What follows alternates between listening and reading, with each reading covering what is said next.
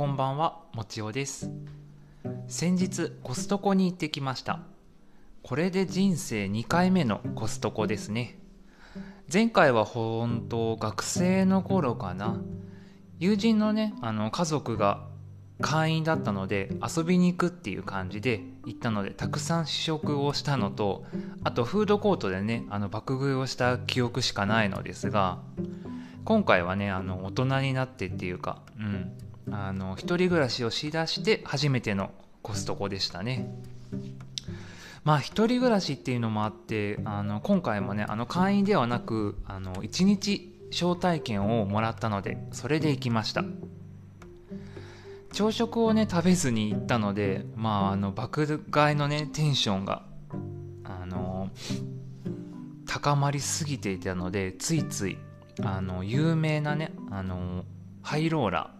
あのサンドイッチをね丸めたみたいなやつね。あれをね買っちゃいました。あとはね冷凍の唐揚げ、うん、あの1キロあったかな。うん。唐揚げ餃子肉団子と冷凍ならね少しずつ食べられるしあの結構ね安かったのでいい買い物できました。ハイローラーはねあの冷蔵品というかね賞味期限が明日までだったのでしばらくの食事はもうハイローラーになりそうです。ではねそろそろ今週も始めていきます。ポッドキャスト番組「地方芸だけど丁寧な暮らしがしたい」このポッドキャストではお金も筋肉も遊ぶ場所もない地方済みのアラサーゲイである僕が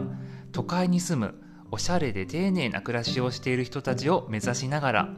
日々の出来事やちょっとしたぼやきなどを一人で喋っていく番組です。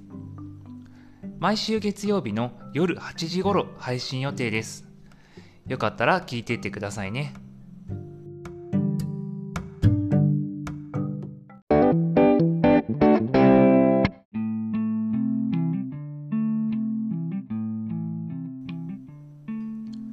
改めましてこんばんはもちおです。コストコってあのでっかいカートとあと周りのお客さんのあの爆買いをしている光景を見てついついねあのどんどんとカートに入れてしまう現象あるじゃないですか。それでもねあの僕は一人暮らしだし無駄遣いもねしたくないしこれだけは買おうと思っていたのがあの憧れのハイローラー。とあとねあのまあ、使えるかなと思って買った冷凍食品をね合わせて5点だけ買ったんです。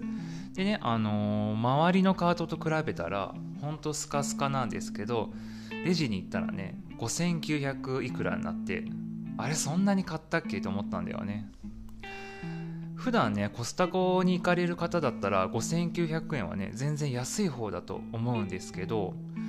あの普段のね僕の買い物だと1週間分のスーパーの買い物って2 3 0 0 0円なんですよ。だからといってあの外食とかが多いわけではなくあのそもそもね物価がかなり安い地域なのと一度にね45人前の同じ料理を作ってそれをね毎食食べ続けられるタイプっていうのもあってぐっとね食費を抑えることができるんですよね。その分ねたまにする外食とかお惣菜でメルハリをつけながら食事を楽しんでいるっていう感じなんです。なのでね食費あの食事を含めて月々の出費っていうのがあの平均10万円ちょっとなんですよね。もちろんねその10万円に家賃とか税金とかも入ってます。そんなねあのお手頃暮らしをしている僕の今回買ってあの今回って今年か。2023年今年買ってよかったものこれ持ってなかったら買っときゃあの便利だぜっていうものをね紹介していこうと思います。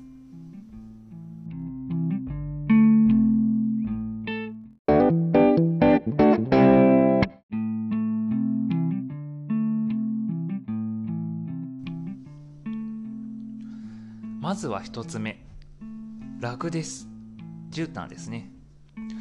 まあ基本的にはねあのー、ラグをね敷いている人の方が多いと思ったんですけどもしねこれを聞いてくれているラグを敷いてない方思い切ってラグ買っちゃった方がいいと思います。これはねあの僕の SNS の強力なターゲティングアルゴリズムの影響もあるんですけどミニマリストって結構あのー、なんだろうミニマリスト系の SNS を発信している人たちとかあとはこう実は必要なかったものみたいな記事でよくねラグっていらないって出てくるんですよ。でそしてね僕自身も今までラグはいらないと思ってました。もうアンチラグでしたね。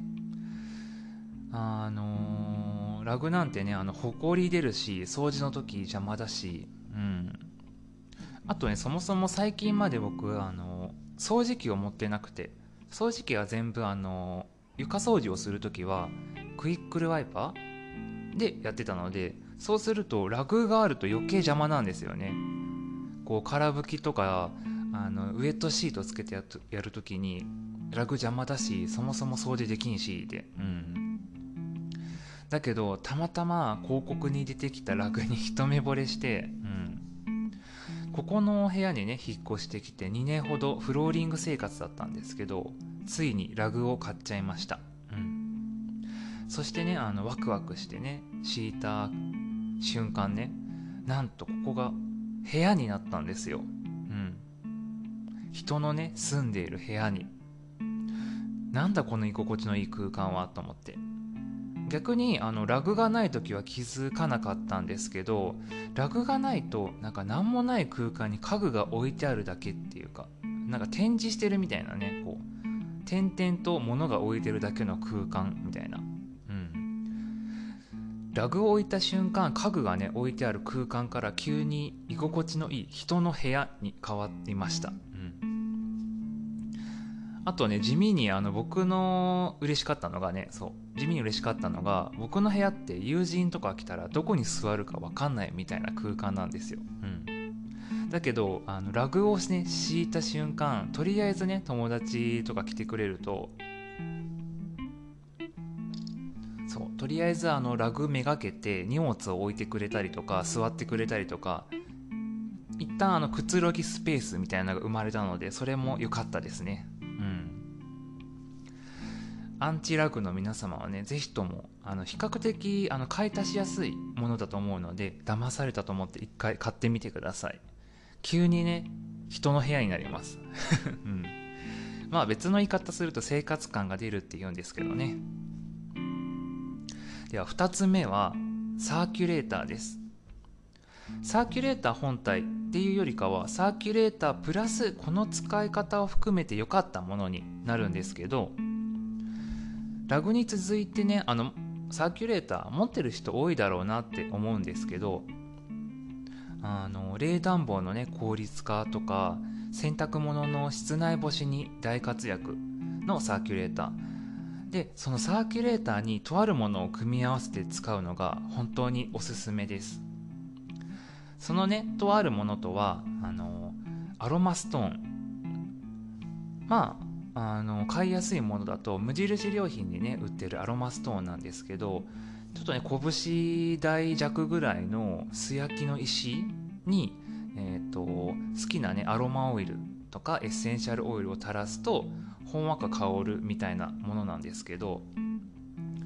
ただね置くだけだと自分のその置いた周りにしか香らないものなんですけどサーキュレーターのね麓っていうんですかねファンの後ろ側の近くにお好みのねアロマオイルを垂らしたアロマストーンを置くとこうサーキュレーターがね香りを吸って部屋中に撒き散らしてくれるんですよね。で先ほども言ったようにあのアロマストーン自体はね部屋中に香りを散らすほどのね拡散力はないものですしアロマディフューザーとかさあの水とか熱とか使うものだといろいろと不便じゃないですか特にね水使うやつって結構掃除もめんどくさいしあとさ梅雨の時期とかになってくると部屋がねただでさえ除湿したいのにこう香りをね飛ばしすっきりさせたいけど湿度もね上がっちゃうっていうねデメリットもあるのででそこでそもそもあの部屋中の空気をかき乱すサーキュレーターに香りをのせたらね部屋中にいい匂いが広がるわけですよ。あののおしゃれなね男の部屋に必ずあると言ってもいいくらいあるあのリードディフューザー。あの箸立てみたいなやつ。瓶にこう竹ひごがいっぱい刺さってるやつね、うん、あれもいいし実際僕は一人暮らし始めたばっかりの時は 憧れておきました。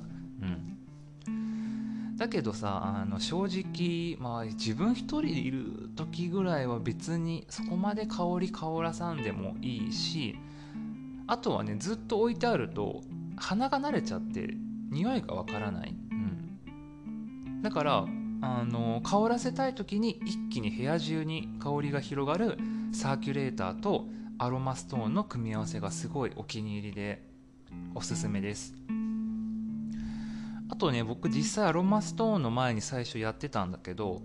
アロマストーンとアロマオイルの組み合わせじゃなくてもあの市販の消臭剤とかあとヒノキのねチップとかこうたまに売ってるじゃないですか。香りとがいいよっていうやつ。うん。そういうのに好きなお皿とかにチップ置いてサーキュレーターの麓に置いておくだけでもねヒノキの香りが部屋中に広がるのでとてもいいと思います。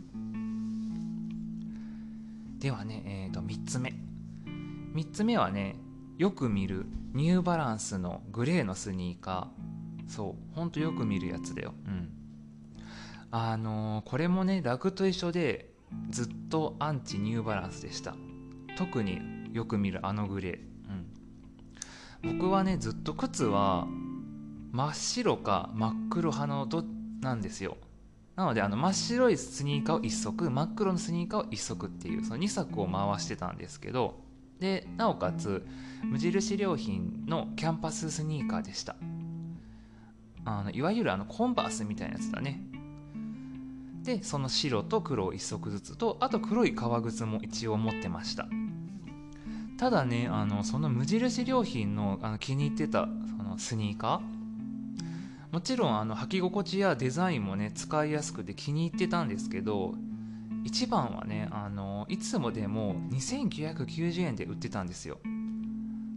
3000円でねあの履き心地が良くてあとねこれはダメなんで真似しちゃいけないんですけど丈夫なんで僕は洗濯機でガラガラ洗ってました。それぐらいタフに履き潰せたんですけどいつの間にかねあの3990円値上げしてたんですよね。まあしょうがないっちゃしょうがないんだけど。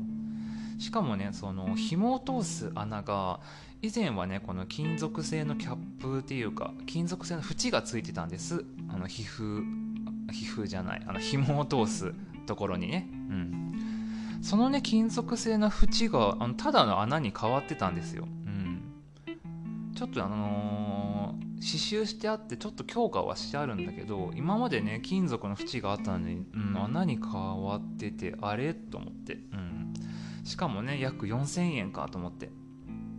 そうなってくるとあのあと12000円プラスすれば一気に幅が広がるしなと思って、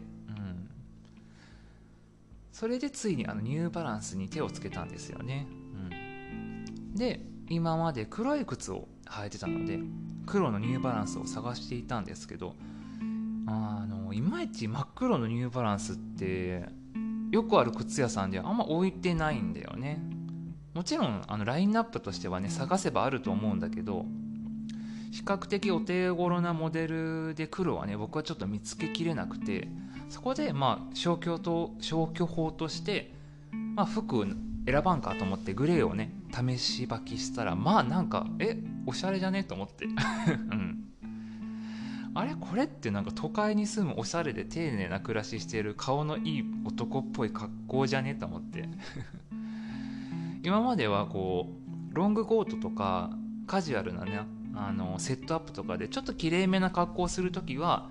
そういう時こそ黒の革靴を履いてたんですけど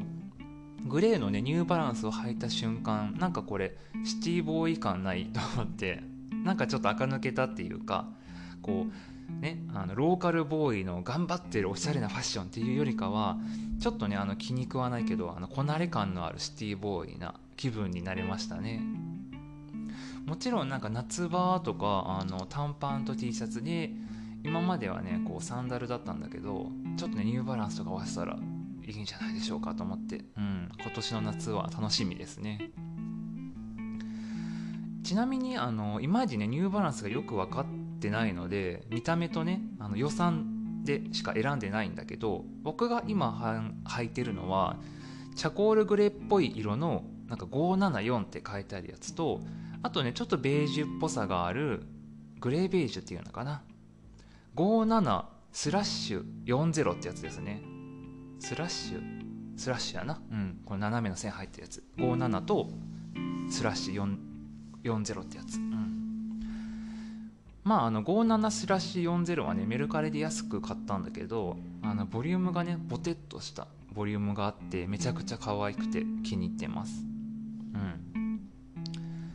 あとねあのなぜかニューバランスにした途端急に足が臭くならなくなりましたね。うん。結構ねびっくりするぐらい臭くなるんだけど僕、うん、通気性がいいんですかね。うん。地味に嬉しかったことですね。はい。じゃあちょっとね長くなったけど最後に食品です。伊藤漬物本舗のいぶりがっこタルタルソース。くん。あの燻製のくんっていう感じでっていう感じがついてます、うん、こちらねあのセレクトショップというかお土産屋さんで800円ほどで購入しました。つけあの存在自体はね前々から知っていたんだけどそもそもいぶりがっこ食べたことないしなんかただ流行ってるだけっていう印象だったんですけど以前にねあのキューピーから出ている燻製マヨネーズ、うん、これも結構お気に入りです、うん、に大もう大ハマりしまして。でいぶりがっこもね燻製したものじゃないですか。なのでねあの好きなんじゃないかなと思って。旅行時のお土産屋さんでねあのちょうど旅行時はね財布の紐が緩むので800円のねタルタルソースを勢いで購入したところ大正解。いろんな食べ方がねあるんだけど僕は唐揚げとふかしたじゃがいもにのせて食べるのが好きでしたね。もはやねあの唐揚げやじゃがいもを美味しく食べるためっていうよりかはいぶりがっこタルタルソースをいかにより美味しく食べるために唐揚げやじゃがいもを食べるっていう感じでしたね。もう主役がタルタルソースです。まあね唯一ネックなのが価格であのお土産屋さんで見る800円はねそこまで高くないけど普段行くようなスーパーだと普通のタルタルソースならね160円とか198円とか全然100円台でね買えるわけですよ。なのでねなかなか頻繁にはね購入することできないんですけどたまの贅沢としてねいぶりがっこタルタルソース食べていきたいなと思いますこれはね是非買ってみてほしいです。あのお土産屋さんで見る800円とか1000円ってなんでこう安く感じるんだろうね。こう箱で売ってあの入ってるクッキーとかさお土産屋さんだと大体、まあ、1000円ぐらいはするじゃないですか。高いとまあ2000円ぐらいもあるけどそれがさスーパーで1000円で売ってごらんよ。絶対買わないよね。不思議だな。まああんま行かへんけどそれこそさディズニーとか USJ とか行くとさ僕もなんか1万円ぐらい買っちゃうんだよねお土産。そんなにあげる人いないのにね。もうほとんど半分以上はね自分用なんだけど。うん。お土産屋さんやとったあのー、財布の紐は緩みがちですね。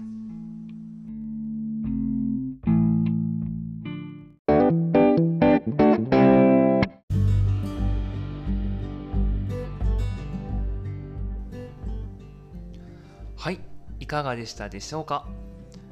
なんだかねずっと欲しかったものっていうよりかはちょっとねアンチしてたっていうかちょっとねこう遠慮してたものを試しに買ってみたらハマってしまったっていうものばかりでしたね。うん。でもあの今回の4つは本当買ってよかったものです。皆さんの2023年買ってよかったものは何ですか？よかったら教えてくださいね。ではね最後に喫茶店巡りがね趣味の持ちようが送るこのコーナー今週の一杯。愛知岐阜三重などの東海3県を中心に旅行やお出かけで開拓したお気に入りの喫茶店やカフェを紹介していきます。今週は愛知県犬山市のコーヒーボタンです。可愛い猫ちゃんのね看板が特徴のコーヒーボタンなんですけどタイミングがいいとねあの実際に猫ちゃんに会うこともできます。古民家をね改装した店内で自家焙煎の豆で入れたコーヒーや素朴ででもね確実に美味しいケーキやクッキーなどを提供してくれるカフェですね。店主であるねご夫婦もね穏やかな雰囲気でとても居心地のいいカフェでした。場所としては犬山城の城下町にあるのですがそう城下町数年前くらいからね一気にイメージがか、ま、あの変わりましてかなりね若者向けのキラキラとしたイメージのお店が爆発的に増えました。今やねもはやあの死語であるインスタ映えという言葉が流行りだしたのをうまく乗っかって大成功した街並みなんですよね。昔はねもうなんかちょっとサビレサビレーターまではいかへんけど結構ね静かな感じだったんだけどほんと爆発的にお店が増えてもうねあの土日とか行ったらね大学生とか高校生とか若い男女のカップルで結構溢れてるっていう感じのイメージですね。なのでねあの城下町はねこうワイワイ賑やかな雰囲気が好きな方にもねおすすめなんですけどコーヒーボタンはその穏やかな城下町から一本ずれた。あちょっと発音おかしくなったね。一本ずれた静かな通りの落ち着いたあの古民家カフェなんですね。観光でちょっと疲れた時に落ち着いてコーヒーを楽しめる場所です。僕自体がねあの落ち着いたお店が好きなのであの犬山に行く機会があると必ずといってここでコーヒーを飲みます。そしてね、あの豆やねクッキーなども可愛い猫ちゃんのパッケージに入ってるのでお土産やね贈り物にしてもいいかなと思ってます。Twitter にねお店の情報や写真を載せておくのでよかったらチェックしてみてくださいね。はい。じゃあではそろそろ終わりにしましょうか。地方芸だけど丁寧な暮らしがしたい。では感想や質問などのお便りを募集しております。概要欄にあるメールアドレスや Google フォームからお気軽に送ってみてくださいね。Twitter もやってるのでよかったらフォローお願いします。あそうそうそう。あとね次の更新が更新っていうか配信がいつもね毎週月曜日にやってるので次がまさかの1月1日の元旦です。もう来年ですね。うん。あの我らがオーバーザさんは次のね回はお休みだそうですけどなんと地方芸の丁寧なあもうちょっと変なことを言おうとしたからちょっとアドリブで言おうとしたから笑っちゃった。私はあの休みませんのではいお正月もやっておりますのでぜひまた来週ですね。1月1日お会いしましょう。ではまた来週。